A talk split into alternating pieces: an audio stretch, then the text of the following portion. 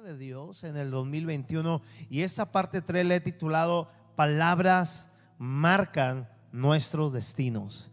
Palabras marcan, vamos, diga conmigo, palabras marcan nuestros destinos, así como lo oye, nuestros destinos. Sabemos que nuestro destino es la vida eterna, pero mientras estemos aquí en la tierra, mientras Jesús todavía no venga por nosotros, hay destinos que son marcados en vida por las palabras que proferimos, por las palabras que usted y yo nombramos. Así que otra vez le vuelvo a preguntar, ¿dónde está la mejor sesión de la gente ubicada en esta hora? Créeme, vale la pena estar sumamente enchufadísimo, sumamente que tengas que anotar lo que salta a tu corazón para que lo llegues a anotar y te va a edificar muchísimo. Sabes, eh, hay un grupo, un grupo de ranas.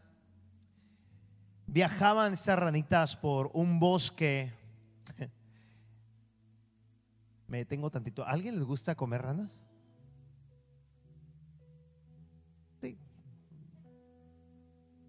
Las ranas tienen ancas, obviamente. ¿Han comido ancas de ranas? ¿Quién más? Yo me acuerdo con mi papá, estaba muy chavo yo, allá en Anáhuac, fuimos a Anáhuac y hubo una gran pesca de ranas y a mí pues, me daban asco, pero cuando las probé me supo riquísimo, con limón y sal buena, pero riquísimo. Este grupo de ranas que estaba en un bosque, de repente dos de ellas cayeron en un hoyo muy muy profundo.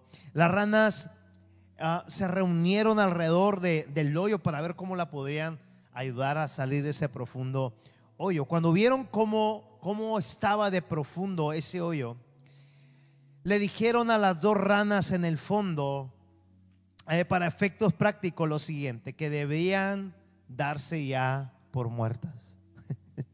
Con esas amigas ranas, ¿para qué quieres este, eh, sapos de enemigos? Las dos ranas no hicieron caso a, los comentarios de que mejor no hicieran nada y que se dieran por muertas en ese hoyo profundo. Así que ellas siguieron tratando, estas dos ranitas que eran muy amigas, tratando de saltar para salir con todas sus fuerzas de una u otra manera de ese hoyo tan profundo. Las otras ranas seguían insistiendo que sus esfuerzos iban a ser inútiles y por lo tanto tenían que morir allí en ese hoyo profundo. Finalmente, una de las ranas puso atención. ¿Qué hizo? A lo que las demás estaban diciendo y tristemente al escuchar lo que estaban diciendo e insistiendo sobre ellas, tristemente se rindió, se desplomó, perdió sus fuerzas y murió. La otra rana, esta rana continuó saltando, saltaba con todas sus fuerzas como le era posible. Y una vez más la multitud de las ranas le estaba gritando que, que ya no se maltratara sus patitas, que dejara de saltar, que ya parara de sufrir y simplemente se resignara a morir en ese hoyo profundo. Pero ¿sabe qué hacía la rana? La rana, esta rana empezó a saltar con más coraje, más allá de sus fuerzas, mucho más alto, hasta que, ¿qué cree? Salió del bendito hoyo profundo. Y cuando sale de ese hoyo profundo, las otras ranas le preguntaron, ¿no escuchaste todo lo que te estaban gritando? Tu amiga, la otra rana, murió. La rana le explicó lo siguiente. Es que no escuché porque soy sorda. Esa es mi historia, ¿ok? Ella pensó que las demás que le estaban gritando, lejos de estarla desanimando, ellas pensaban, esta ranita sorda pensaba que la estaban animando para salir. Vamos, échale, tú puedes, bríncale más. Diga palabras, marca nuestros destinos. Dale un aplauso a Jesús porque palabras hoy van a marcar destinos. Ok, todos, todos, absolutamente todos, esperamos cambios inmediatos en una época que quiere esos cambios de la noche a la mañana. Y usted y yo sabemos que de una u otra manera Dios es soberanamente poderoso, ¿sí o no? Otra vez lo repito, ¿sabe usted que Dios es soberanamente poderoso, ¿sí o no? Pero resulta que Dios opera en dos cosas. Dios opera en la vida a través de milagros. Por ejemplo, hay sanidades que suceden de inmediato. Y muchísimas veces así acontece. Oras por la gente en ese momento, la gente es sana de lo que sea, porque así lo dispuso la voluntad soberana de Dios. Hay milagros impactantes de sanidad, impactante. Te vas y te checas y ya no tienes nada y tú dices, el hombre de Dios, la mujer de Dios, eh, oró por mí. Yo, declaro en esta hora que hay milagros al instante en esta hora. Vamos, dígale a alguien, dígale a alguien, tú y yo hoy salimos en nuestra bolsa de la fe con milagros instantáneos. No, lo creo, ¿verdad que no? A ver, ¿cuántos creen que Dios es soberanamente poderoso? ¿Y cuántos creen que pueden salir con, en su bolsa de fe cargada de milagros instantáneos? hasta aplaudieron. es que mi esposa sabe lo que sigue, por eso está diciendo, mordieron el anzuelo, amor. Acuérdate, una generación que queremos todo al instante Sabemos ello que Dios es soberanamente poderoso. Estoy mencionando que usted y yo sabemos que Dios opera también en milagros, que hay sanidades que ocurren en el instante. Me duele aquí, oramos, se te quita. Eh, me diagnosticaron cáncer, oramos y se te quita. En el próximo examen ya no tienes nada y eres sano en el nombre de Jesús. Yo creo eso. ¿Usted lo cree? ¿Usted lo cree? Inclusive hay oraciones que tú haces pidiendo intervención divina por un acto de injusticia, que se te haga justicia y resulta que en ese momento Dios sopla gracia y favor para que se te haga justicia en el instante. Pero, ¿les gustan los peros? Bueno, pues tengo que hacerlo porque es la prédica y aquí dice pero. O sea, Dios opera milagros, ya lo decimos, porque Dios es poderosamente milagroso. Pero Dios no solamente opera con milagros, Él también opera en nuestras vidas a través de procesos. Entonces diga conmigo, hay milagros y hay procesos. Ok, ponga atención. ¿Qué prefieres? Seamos sinceros milagros o procesos. Ah, seamos sinceros, por favor. ¿Qué quieres, el milagro o el proceso? Ahí te va. Déjame te veo un poquito. Un milagro te saca un wow y hasta un miau. Un milagro, un milagro te maravilla y tú dices, wow, fue Dios. Aleluya, gloria a Dios. Danzamos espontáneamente porque el mar rojo se abrió. Hemos predicado por dos semanas cómo Dios les abrió el mar rojo y pasaron por seco. Cómo llegan a Refidim con plan directo de Dios de hacerle el bien, probando su fe. Como dijo, dijo Enrique ahorita la administración. ¿Por qué nos prueba Dios? Siempre nos prueba. Deuteronomio 8.2, 8 verso 2, para ver si le amamos de todo corazón, aún sin ver. En Refidín no había agua, está en el desierto, pero Refidín, usted se acuerda, es un lugar de reposo y provisión. Pero eso se captaba en la fe. Y, y, Dios habla de las maravillas que les hizo en el desierto, etcétera, etcétera, como fueron los milagros instantáneos, agua de la roca, etcétera, todo lo que sucedió. Columna en nube para que les tapara el sol en el día, de fuego en la noche para darles calor, todo. Pero la Biblia dice, y cuando vieron sus milagros se maravillaron. Maravilla de Dios 2021. Todos se maravillaron con la, los milagros que Dios hacía. Y entonces cuando vieron sus milagros, fíjese bien la reacción, alabaron a Dios por lo que Dios hizo. Siguiente versículo, pero bien pronto se olvidaron de Dios. Y es que un milagro te maravilla en el instante, pero no te madura. Diga conmigo, un milagro me asombra, pero el proceso me transforma y me madura. ¿Dónde están los maduros de Fosay en esta hora que estamos en el proceso? Lo repito, qué hermoso versión juvenil, qué chido es un milagro. escúchame bien. Creemos que para Dios nada es imposible, ¿sí o no? A ver otra vez, creemos en esta generación 2021 que para Dios nada es imposible, ¿sí o no? Que Él es soberanamente poderoso, ¿sí o no? Entonces usted y yo bajo esa fe de que Dios para Él nada es imposible, entonces tú y yo le pedimos el milagro de amanecer el día de mañana más flaco. Hola.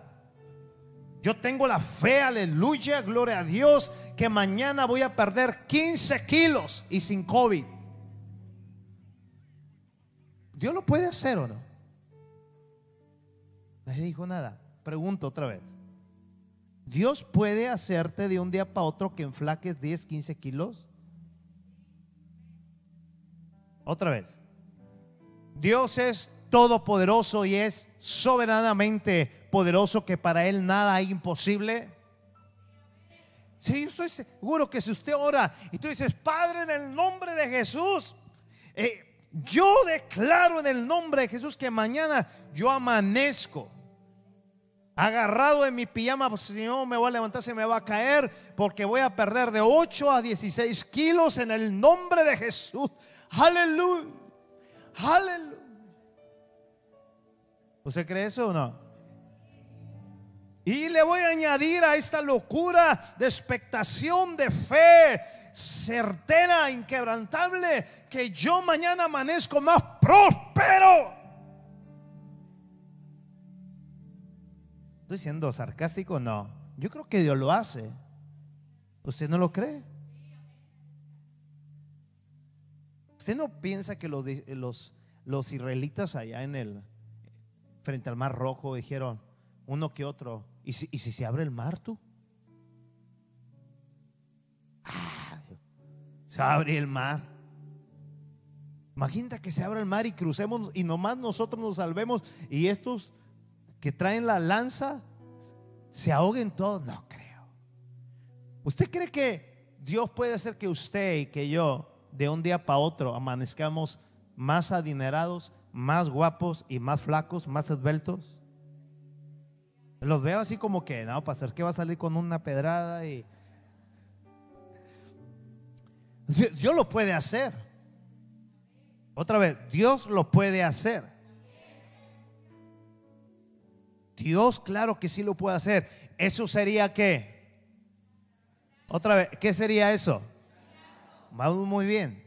Pero yo creo que la manera de llegar a esa meta de estar más prósperos, más sanos, más esbeltos, más alineados, es a través de procesos en los cuales tenemos que someter nuestro dominio propio para llegar a la meta. ¿Estás aquí? Diga conmigo palabras que marcan nuestro destino. Sígame aquí, por favor. Hay un profeta que me gusta mucho eh, hablar de él y que debido al jueves, que fue glorioso el jueves, mientras está en la adoración, el Espíritu Santo me empieza a hablar palabra y me empieza de una manera correcta a incomodar. Uno, uno, uno no entra hablo por mí, mi esposa, a, ver qué digo para salir a cuadro y que dura más, el, el servicio. No. Pero recibí lo que le llamamos una, un remo, una revelación de la palabra. No que exista algo nuevo en la palabra, sino que la palabra es alumbrada tu entendimiento, la tienes que soltar. Y empezamos a hablar de Abacú capítulo 2 y empezamos a soltar la palabra y resulta que hubo testimonios. Mi hermana Mireya me daba un testimonio, testimonio, testimonio de Anita Chapán, de cómo Dios la, le habló, la reconfortó y la animó con esa ministración. Y yo quería predicar de jueces 3, eh, Josué 3 hasta Josué capítulo 5 del cruce del Jordán. ¿Te acuerdas que te dije? Pero eh, me empecé a, clavar mucho en Abacú. Diga Abacú. Otra vez diga, palabras marca nuestro destino. Te vuelvo a decir, ¿qué quieres? ¿Un milagro? Yo, yo sí lo quiero, nadie lo puede despreciar. Tú no puedes despreciar un milagro.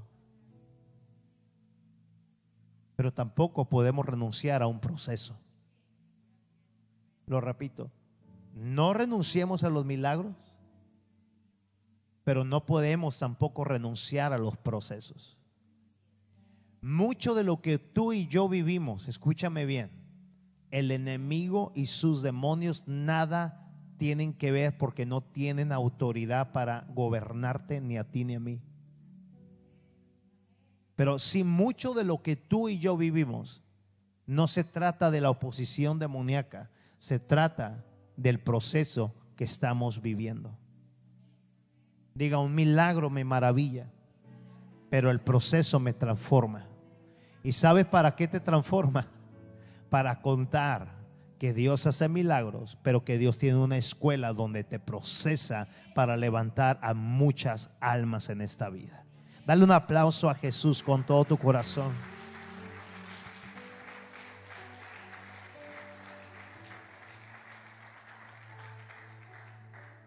Habacuc. Todo el primer capítulo de Habacuc se presenta una queja ante Dios por la gran desesperación de ver cómo el mal, de ver cómo la injusticia está avanzando, mientras que la desesperanza se está apoderando de todo el pueblo de Dios y empiezan a ver a Dios lejano. Empiezan a ver la libertad lejana, empiezan a ver la sanidad, la restauración, la provisión, empiezan a ver todas las promesas de Dios muy alejanas y empiezan a ver cómo la injusticia se está apoderando, cómo los injustos están prosperando, cómo los injustos idólatras que ofenden a Dios y ofenden al pueblo, que matan, que masacran, que adulteran, que fornican, ellos van a la alza aún en su salud, en sus finanzas, en todo lo que emprenden. Entonces Abacú presenta tres encabezados. Ve ahí, eh, únicamente los puedes anotar. Todo el primer capítulo de Abacú, capítulo 1, eh, presenta tres encabezados muy, muy interesantes. El primer encabezado dice, Abacú se queja de la injusticia. Segundo encabezado dice, los caldeos castigarán a Judá. Y hay un porqué de eso, estúdialo en tu casa.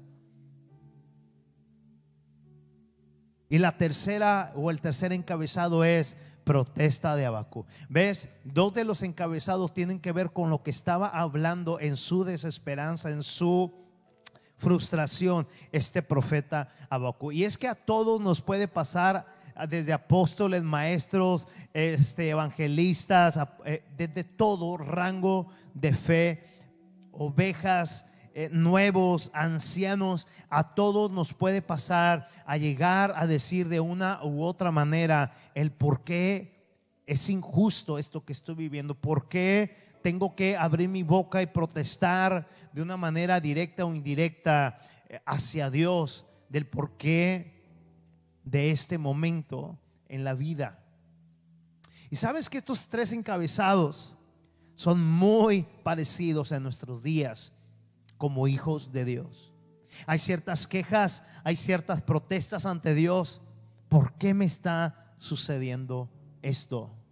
Y tengo que abrir, tengo que proferir palabras. Y de ahí, amada casa, de ahí la gran importancia de estar conectados a la fuente de cada respuesta. Diga, fuente de cada respuesta. ¿A qué me refiero? ¿Cuál es la fuente de cada respuesta? Escúchame. Ante cada querella, ante cada frustración, ante cada pregunta aún de insatisfacción, Dios en su palabra, que es la fuente de todo tiene respuestas. La presencia de Dios a través de su palabra es la fuente de todas nuestras insatisfacciones. Amén. La palabra de Dios a través de su casa. Ahorita usted y los que están conectados se están exponiendo a fuentes de sabiduría de la palabra de Dios que van a retar a tus preguntas que le van a dar un giro a tu insatisfacción y que le van a dar respuestas correctas de sabiduría a tu ser, a tu estilo de vida. ¿Estás aquí, amada casa?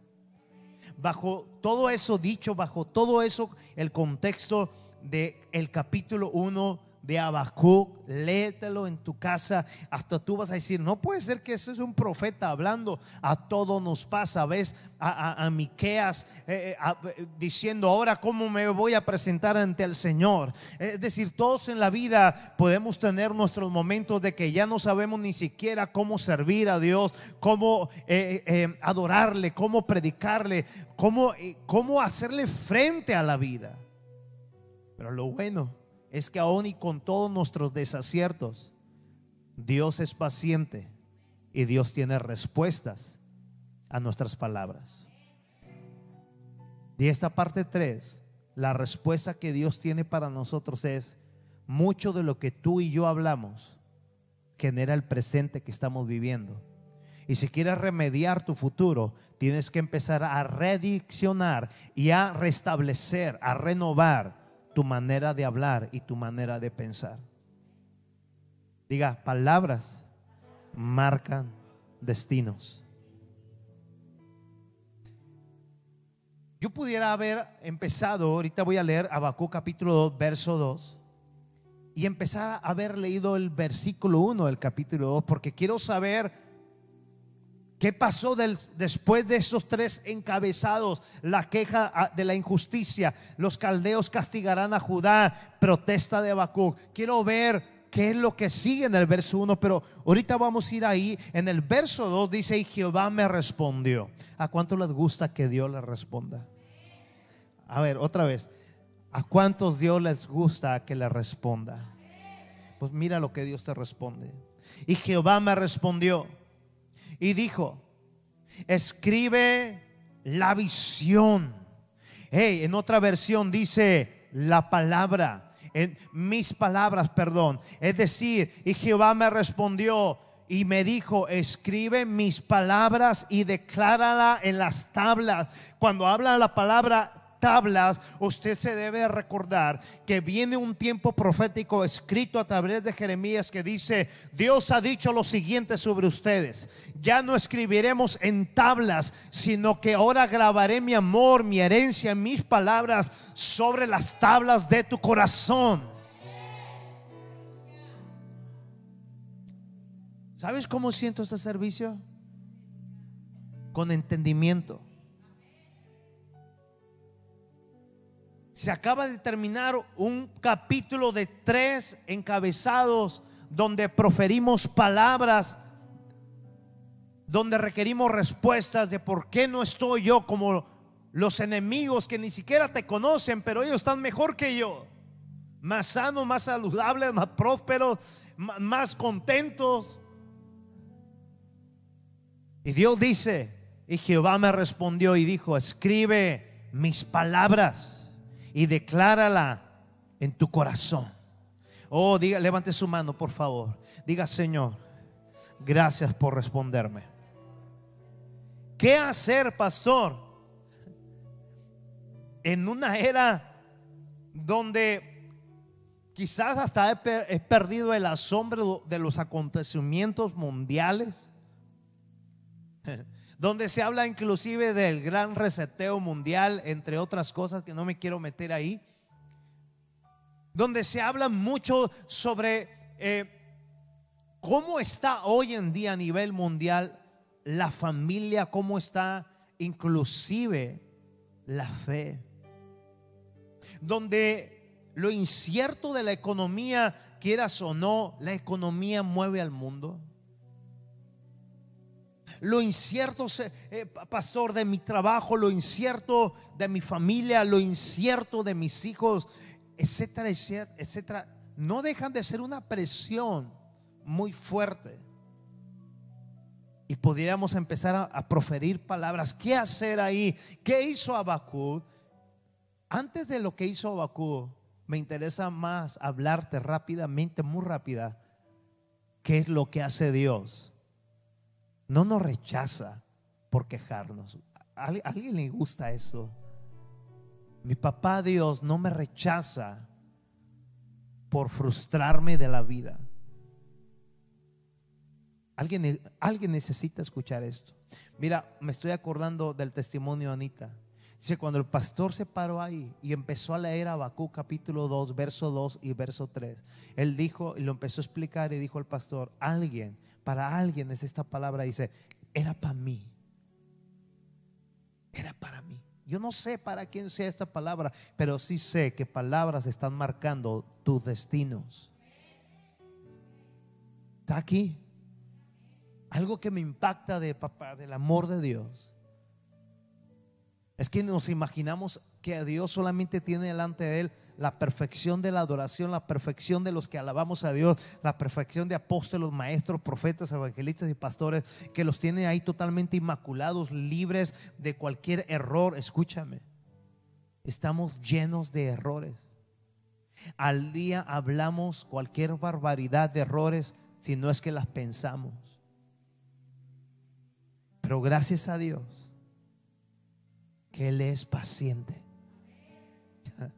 Alguien ocupa y ocupaba escuchar esto, porque algunos de ustedes han estado siendo acribillados y condenados, que están rindiéndose como la rana. Ya no salgas, ya no saltes, ahí te vas a morir, muy profundo. La ha regado, eso, eso es condenación y eso es religiosidad. Lo que me encanta del Padre es que el Padre no le metió unos varazos a Habacuc. Y no, no, no lo empezó a decir, ¿por qué esto? ¿Por qué el otro? Si eres un profeta, si cursaste escuela profética, deberías ser un ejemplo y deberías, y deberías, y deberías. Y Dios lo que hace es todo lo contrario. Lo que hace Dios es, diga conmigo, mostrarme gracia. Mostrarme gracia.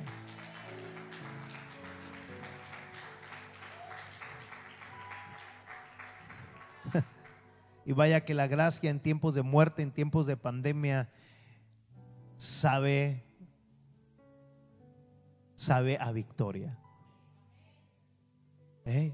Porque Dios responde y dice, hey, Abacuc, escribe mis palabras que te he hablado. Escribe y decláralas en tu corazón. Porque la sanidad no empieza por fuera la sanidad empieza por lo que traemos adentro. Hey, Abacú, escribe mi amor, todo lo que te he hablado, mis promesas que he proferido sobre ti, el lenguaje de padre a hijo que he dicho sobre ti y escríbelas en tu corazón. De la abundancia del corazón habla la boca, Abacú. Lo repito, de la abundancia del corazón habla la boca. ¿Qué traes en tu corazón que te está haciendo hablar así, Abacú? Todo está mal en la vida. Escúchame, te quiero decir algo. Es cierto que el mal avanza. Claro que sí, es cierto que los tiempos son terribles. Eh, a un grado muy, muy terrible en cuestión de moralidad, en cuestión de integridad. Pero escúchame, levanta tu mano. Ayer subí esto con una imagen muy hermosa. Diga, en tiempos donde la maldad se multiplica, el reino de Dios sigue firme en sus propósitos, multiplicando su gracia y favor sobre su iglesia. Vamos, celebrarle compasión y buena actitud. Wow. Así que te puedo decir en esta hora, no dejes de hablar la palabra de Dios en tu vida. No la dejes, sea lo que estés pasando, no dejes de hablar la palabra de Dios. Motivos adversos hay para enmudecernos, para desconectarnos, para eh, este, totalmente eh, eh, ya no socializar ni en la fe ni en la vida y guardar realmente una diabólica sana distancia que te aleja de la distancia correcta de la gracia.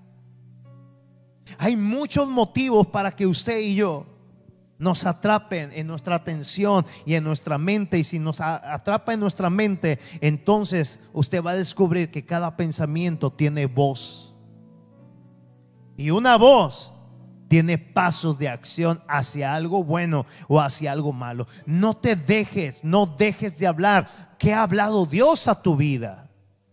Tiene 66 libros de gracia, de herencia, de perdón, de misericordia, de identidad, de provisión, de protección, de cobertura pastoral. Ahí en tus manos llamada herencia bíblica.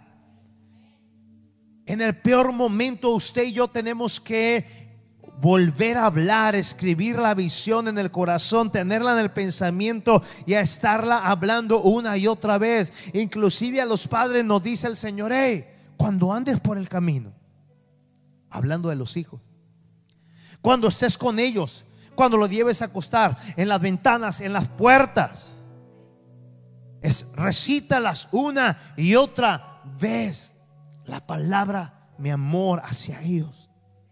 Instruye al niño en mi palabra.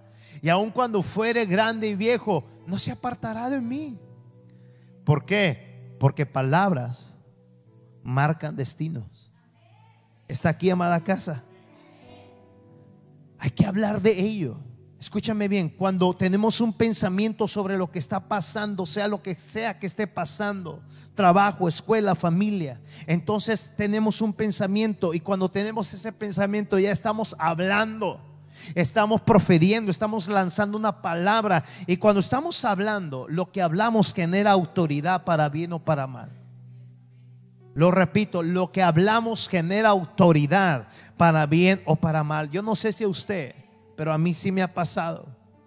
No sé si a usted le ha pasado que usted está en un buen tiempo de familia, está de paseo, anda haciendo ejercicio, planificó un camping por ahí en las montañas, en una cabaña, no sé. Eh, usted planificó algo, pero de repente una palabra que se nombró ahí cambió la atmósfera del momento para mal o para bien. ¿Alguien le ha pasado? Y luego de repente como que sientes vergüenza, eh, eh, eh, pena ajena, perdón, porque tú ya no hayas cómo redoblar y cómo transformar. Bueno, así como una palabra, decís su momento, una palabra lo puede volver a construir. Amén. Escúchame. A mí hay algo que me molesta, pero mucho, mucho. Mi familia lo sabe, pues, obviamente. Cuando yo estoy comiendo, sea en la mañana, sea la comida, sea la cena, o sea en la madrugada, a mí no me gusta que me hablen ni de problemas. ¿A usted sí? Imagínate, vas a comer y luego te, dicen un problema. O apenas le vas a, morder ese guachinango y te hablan de finanzas. Fíjate que hay que hacer los pagos. No me hables ahorita de pagos. Ya le vas a morder a esa lechuga. Y fíjate que no me hables ni de chismes, no me hables de enfermedad. O sea, no me hables de nada adverso. quiero disfrutar ese Huachinango. Y, si me insiste, pero es que se te va a olvidar y la colegiatura, llega un momento en que déjame comer en paz, eh, porque se me va a indigestar el guachinango, se me va completo, y esto que el otro, mejor me voy a tragar al cuarto. Ah, ah. ¿Sí me entiende? ¿A usted no le pasan historias así? Va a decir, ¿en qué? Manos de pastor estamos. Un pastor que se enoja y machín. Así, pero de repente exagero con lo que hablo, de repente manoteo de más y deshago la atmósfera. Yo sé que a usted no le pasa, pero a mí sí me pasa. Y eso me lleva primero a tener un orgullo. ¿Y ahora cómo le hago para, pues para remediar esta situación? Va empezando el día. Y luego íbamos a salir y qué horrible decir en el carro así. Ya me lo llegamos, no sé. ¿Traen hambre? No. ¿La está pasando bien? Súper. A usted no le pasa eso, ¿verdad que no? ¿Verdad que no? Así como de un momento podemos volver a construir diciendo, la regué, perdón, me exalté, pero usted la regaron. Escúchame bien. Quiero que escribas cinco cosas que todos tenemos que recordarnos cuando hablamos como Habacuc en el capítulo 1 en tiempos difíciles. Número uno, usted y yo somos alcanzados por lo que hablamos, empezando por la mente ocupada en el tema, es decir, la raíz que cargamos. Lo repito, somos alcanzados por lo que hablamos, empezando por la mente ocupada en el tema raíz. La raíz. ¿Ha escuchado que alguien no puede parar y dice, ok, ok, ya cambié el tema? No, pero es que, ok, ok, muy bien. Pero ya cambié el tema. ¿Te está gustando el guachinango? Pero cambia el tema. Y siguen, siguen. Y tú dices, Señor, o te lo llevas o voy a explotar. Acuérdese, somos, vamos, dígalo conmigo, somos alcanzados empezando por la mente ocupada en el tema, es decir, la raíz de lo que estamos hablando. Número dos, lo que hablamos crea ambientes de acuerdo a la raíz de cada palabra que decimos, sea agradable o sea de tensión. Wow. Lo que hablamos crea ambientes de acuerdo a la raíz de cada palabra, correcto o de tensión. Sea en su casa, sea en sus trabajos, en su escuela, sea en una prédica, puede llevar una prédica totalmente telúrica donde todos estamos tensionados. O puede llevar una prédica hablando realmente lo que Dios te dijo de una manera correcta y apasionada y alegre. Escúcheme, usted sabe bien que la hora de la predicación es la hora de la comida de Dios. Ahora, ¿cuánto les gustan comer así? Nada se escuche en la mesa. Nada. ¿Le gusta comer así? Si usted sabe, si usted supiera la riqueza que hay a la hora de los alimentos, donde se puede convivir y donde se pueden soltar proyectos increíbles a través de una unidad. Esta es la hora donde usted puede generar, mira, fíjese bien, es en ambas direcciones. Yo le puedo generar un ambiente como pastor o predicador y usted me puede generar un, un ambiente como espectador o como congregante. Usted puede decir, no, hombre, el, pastor venía bien, acá, bien serio, o, bien pasado, bien alegre, o, un poco crudo, o esto, aquello. O yo puedo decir, la iglesia venía, como dije ahorita, con un entendimiento, traían pasión, estaban enchufados. O, sabes que la iglesia, no, hombre, en esta fila hay cuatro durmiéndose allá, rascándose. Pero ¿cuántos vienen enchufados hoy? Escucha, lo que hablamos crea ambientes de acuerdo a la raíz de cada palabra que soltamos. Los ambientes, escuche bien, son propiciados por lo que generamos con nuestras palabras. Son eslabones. Todo lo que se hace aquí es para lo que sigue. Ambientes vigorizan, dan confianza, dan ánimo y dan alegría. Y por supuesto que quiero hacer lo mismo en ese punto que hicimos en la reunión pasada. Hay todo un equipo que se prepara con ciencia, amado. Algunos de ellos ni siquiera les digo que se queden, ni les he dado la orden para que se queden a servir doble turno y ellos de buena gana, sin que yo se los pida, están sirviendo doble turno. Pero hay todo un staff, todo un equipo, desde hacer acomodo, trapear, barrer, acomodar, etcétera, echar sanitizante, sonido, cámaras, multimedia, vigilancia, maestros, etcétera, etcétera, equipos.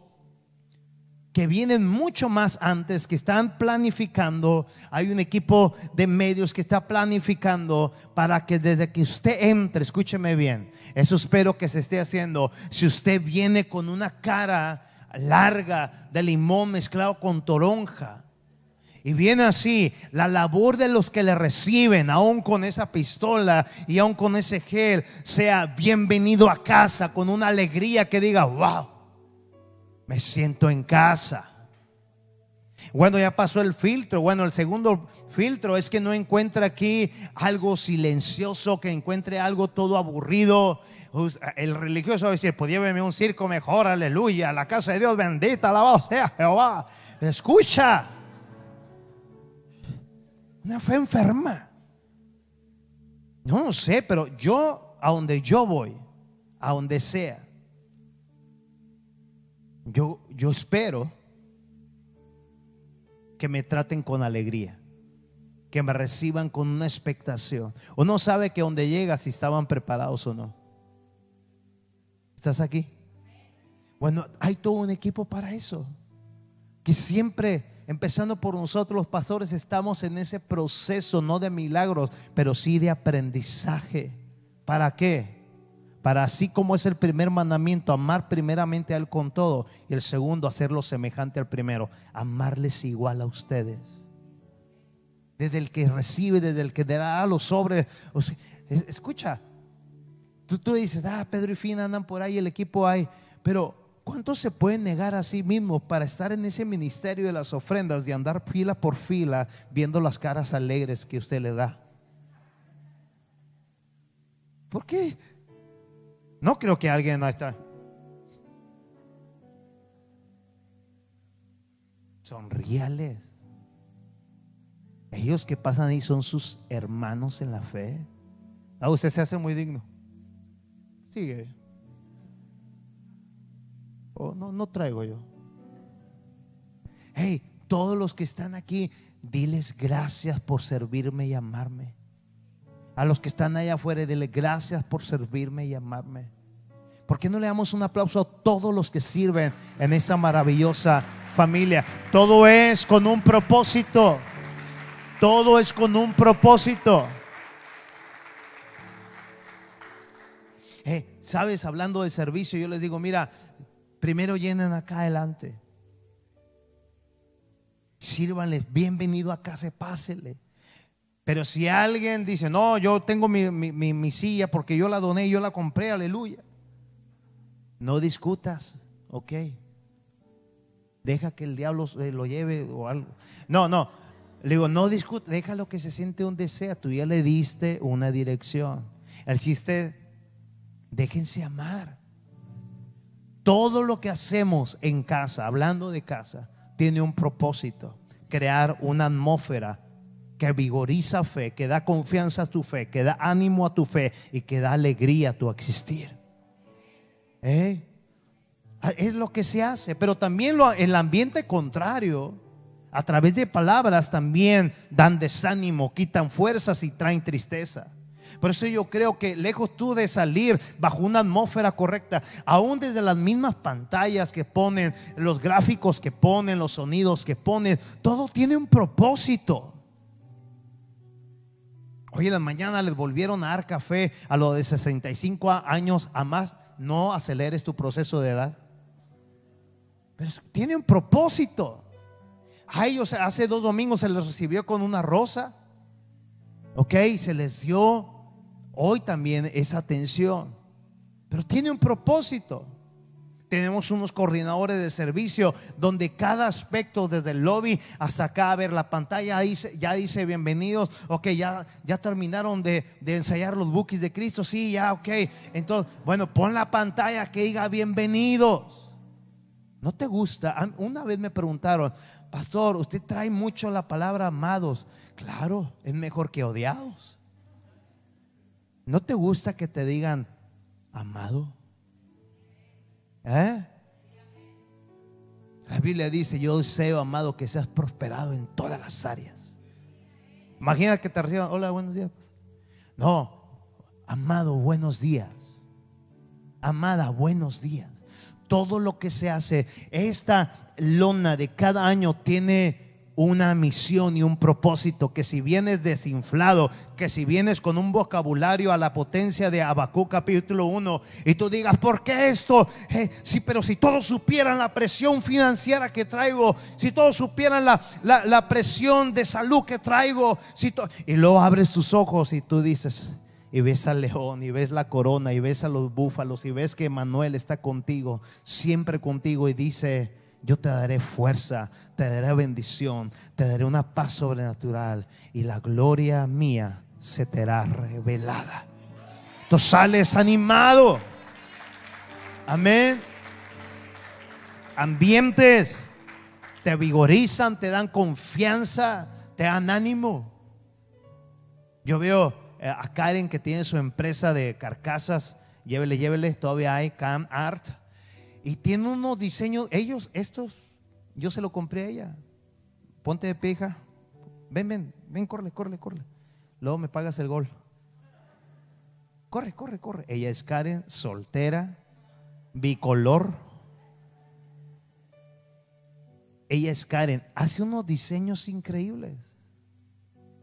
¿Cuál es, cuál es tu, tu web o tu, tu plataforma donde tienes tus productos? Cam Art. Cam Art. Cam Art. Y sabes, y de, repente suben una, historia bien acá, bien nice. Pero no, no dice, ok, en esta temporada, chicos, pues como no tengo nada que hacer, bueno, eh, y mientras llega eh, la bendición del, del novio, pues estoy, estoy con esta empresa, Señor. Y bueno, hoy hice este y espero le guste y si no, pues me vale. No, no, le, mete pasión. ¿Cómo está? Y empieza a meter vocabulario bien acá que te dan ganas de comprar. Un aplauso a esta emprendedora. Declaramos, hija, que tu empresa sigue hacia arriba en el nombre de Jesús. Diga, palabras generan ambientes. Ahora, qué importante es lo que hablamos, amada casa, en esta temporada 2021, ¿sí o no? Qué importante. Y sobre todo donde la maldad, donde la injusticia, como los tiempos de Abacú, están avanzando. Pero escúchame, los propósitos del reino de los cielos no se detienen, siguen cubriendo a su amada iglesia. Amén. Proverbios capítulo 18, verso 20 y verso 21. Las palabras sabias, wow, satisfacen igual que una buena comida. Uh-huh. y ahorita que hace una hambre, para usted que sería una buena comida, lo que es para usted una buena comida, así son las palabras sabias para nuestro ser.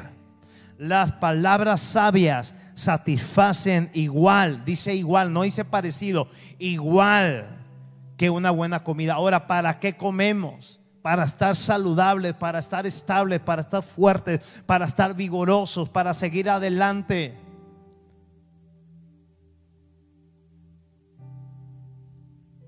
Mucho tiempo estuvimos comiendo para enfermarnos. Hoy estamos comiendo para estar nutridos. Es lo mismo en la fe. Hay mucho tipo de prédica que enferma y eleva la religiosidad. Quieren vivir del milagro. Yo quiero un milagro ahora, ahora, ahora, ahora. No dejas de tragar y hoy, hoy, hoy, mañana, no, hoy o mañana, no, mañana, Señor. Yo voy a rebajar 10 kilos por, porque para ti nada imposible, aleluya. Dos de puerco, dos de carne y dos de esto. Está bien, pero tú tienes la fe que mañana vas a rebajar 10 kilos. Porque vive Jehová en cuya presencia estoy. Para Él no hay nada imposible. ¿O sí? Y vives de una predicación en que lejos de nutrirte te enferma y sales emocionado. Y luego de repente suena la alarma y tú dices, ya tengo 10 kilos menos. Tú dices, no, y empiezas a ver, tú dices, Dios, ¿por qué estas carnes?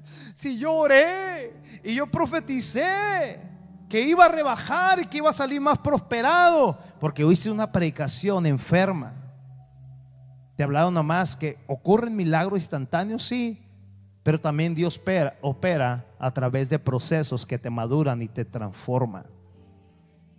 Estás aquí.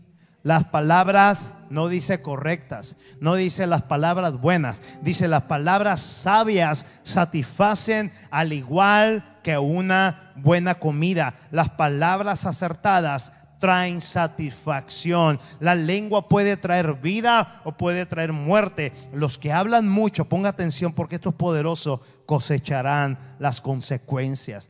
Las palabras sabias, diga palabras sabias. Las palabras sabias satisfacen al igual que una buena comida. Escúchame. No solamente es hablar o hacer lo bueno o lo correcto. Eso lo podemos hacer todos, amada casa. Hacer lo bueno, hacer lo correcto. Pero hacer esas dos cosas, lo bueno y lo correcto, no alcanza en esta generación llena de presión. En una generación llena de presión ocupamos hablar y hacer lo sabio. ¿Escuchó? Hacer lo sabio. Hablar lo sabio en una situación difícil va a poner en aprietos a nuestra lógica, pero va a fortalecer y va a vivificar nuestra fe. Diga lo sabio. Mire acá, en la mañana puse este ejemplo y vale la pena otra vez ponerlo. Lo sabio. Creo que estamos en una generación donde tenemos que saltar de lo bueno y correcto a lo sabio. Porque en lo bueno y lo correcto aún sigue habiendo divisiones, grandes descalabros, grandes discusiones que nos llevan a un destino acerca de nuestras palabras buenas y correctas. Pero ocupamos lo sabio. Digamos que yo estoy aquí predicando lo que sea y por, por cuestiones de la vida es un ejemplo. Eh, no tuve a un lado un escudero, que muchos los critican, ¿para qué quiere un escudero? Que no puede él solo. escucha, hay un video eh, en Facebook sobre, se llama La caída de un pastor. ¿Alguien lo ha visto? El pastor está predicando y luego ahí en la primera fila tiene a una hermana muy bonita, pero muy tentadora, que cuando el pastor este, eh, dice, eh, digan todos amén, esta, esta hermanita tentadora que le está cerrando el ojo y lo está coqueteando, ella, la forma de decir amén lo hace sensual. Amén, pastor. Amén. Amén. Se termina la reunión. Cuando yo le estoy enseñando ese video a mi esposa, le digo, ¿y dónde está el escudero ahí? Esa hermanita sensual viene y se le acerca al pastor, espera que todos se vayan. Y yo, yo, yo diciendo, mira, está sin escudero y sin autoridad pastoral. Se, le acerca esta chica y como dice Fonky, y ella quiere que la miren, que la miren. Y si le acerca al pastor, pastor, y hablando así toda sensual, ¿no? Así, hablar sensual es como que si estás débil, pero a la vez fuerte.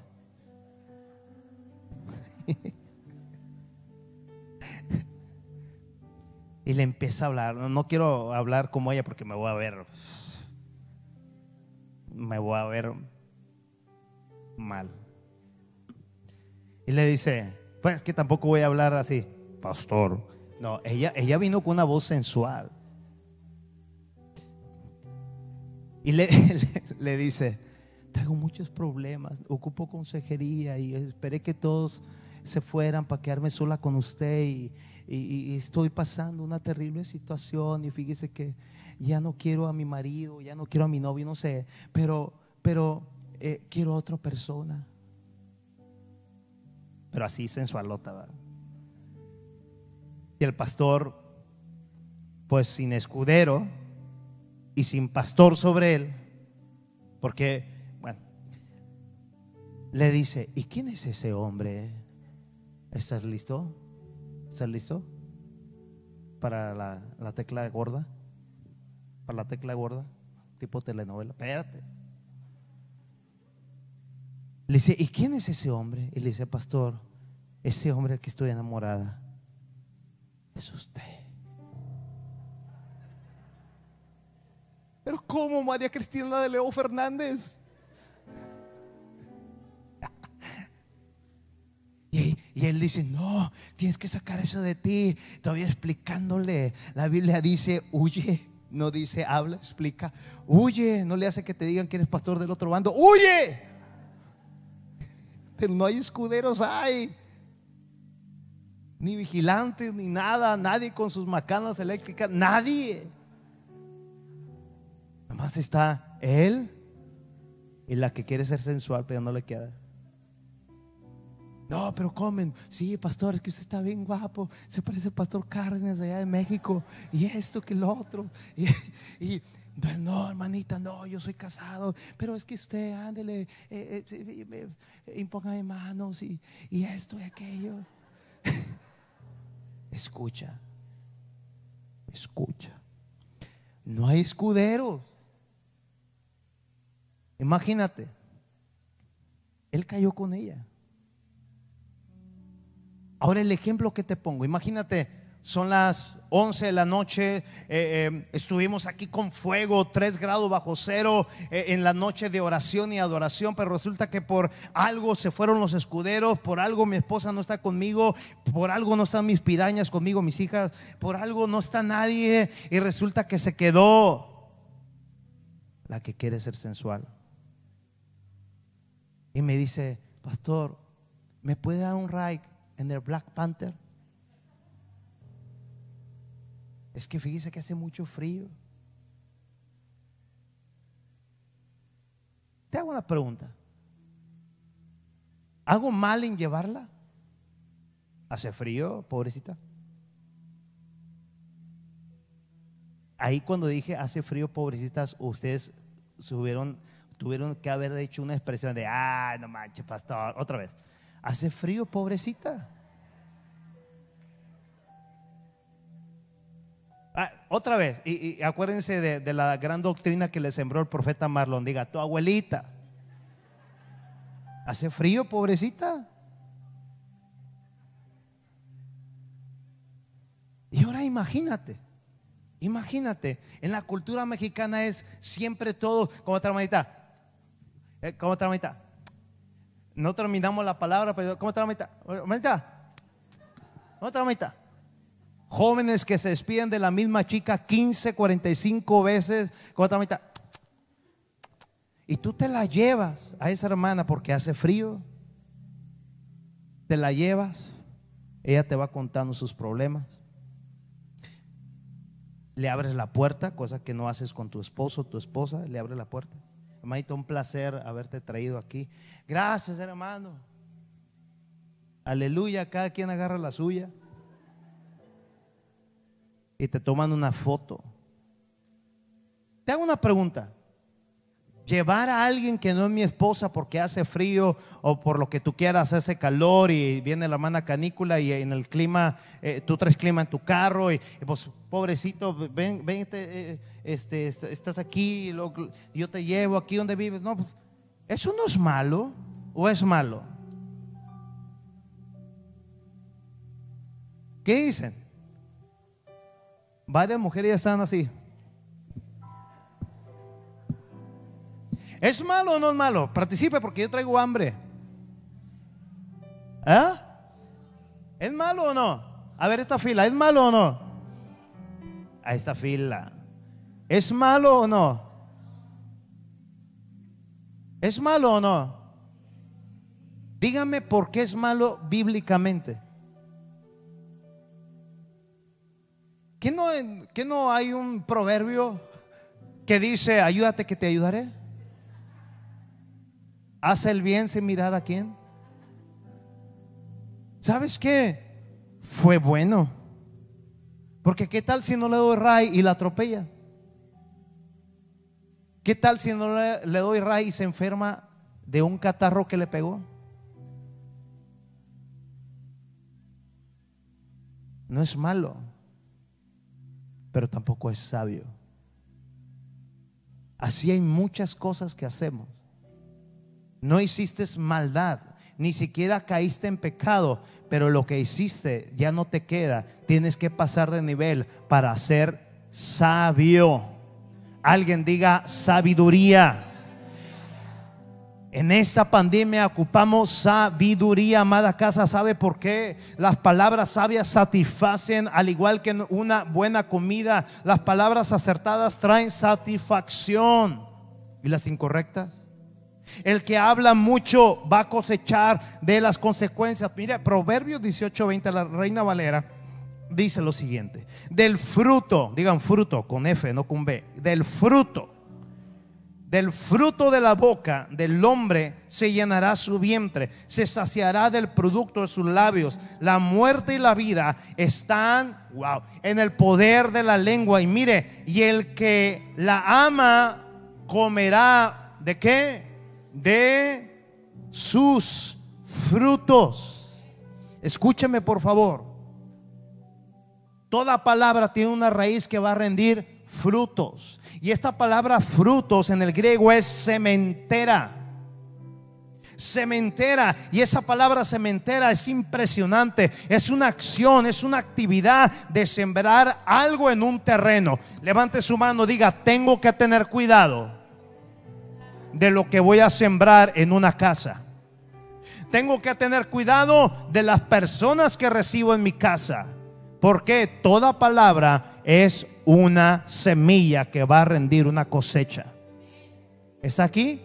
¿Está aquí? Así es. Cada palabra que sale de nuestra boca son semillas que tienen el poder de traer cosechas en su tiempo para nuestro beneficio o para nuestro quebranto. Verso 21, la lengua puede traer vida o puede traer muerte. Los que hablan mucho, lea eso conmigo, los que hablan mucho cosecharán las consecuencias de sus dichos. Levante su mano, le tengo una palabra muy hermosa. Diga conmigo esta palabra. Yo quiero hablar mucha vida la vida en abundancia de Cristo, la que vino a pagar por amor. Quiero cosechar cada día las cosas favorables y sobrenaturales como consecuencia de lo que hablo. si Proverbios dice, los que hablan mucho cosecharán su consecuencia, pues yo quiero cosechar vida. Quiero hablar vida, quiero hablar la vida en abundancia, quiero hablar el reino de Dios sobre tu vida. Alguien diga amén. Amén. ¿Sabe una cosa? Las palabras que son vida, las palabras que realmente son de Dios, que nos dan vida, no quedan en meras palabras, se accionan para vivirlas. Lo repito, las palabras que son vida no, que van, no van a quedar en meras palabras, son palabras que nos van a llevar a accionar para vivirlas. Si estás en un proceso, tú dices, yo creo en un milagro de Dios, pero también creo que Él me da vida para meterme en un proceso. ¿Sabes que Voy a cambiar mi estilo de vida para alcanzar el propósito marcado. Alguien diga amén. Te hago una pregunta. ¿A qué le están dando vida o muerte tus palabras? Nuestras palabras. Porque hay palabras como estas. Esta pandemia acabará con todos nosotros va a acabar con la economía, mi trabajo está en riesgo, si no es que ya lo perdí y no sé si voy a encontrar otro. Inclusive me he sentido mal, me he sentido cada día más mal. No sé cuántos años voy a vivir. No sé, y si me llego a infectar del COVID, ¿cómo me irá a dar? ¿Lo resistiré? Palabras como la carrera que estoy cursando como joven, como adolescente, ¿realmente valdrá la pena vivirla en esta generación? Matarme tanto tiempo encerrado estudiando, quemándome las pestañas 16, 20, 15, 18 horas. ¿Valdrá la pena?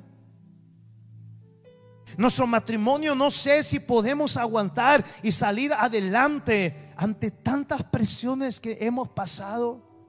Y empezamos a hablar como Abacú capítulo 1.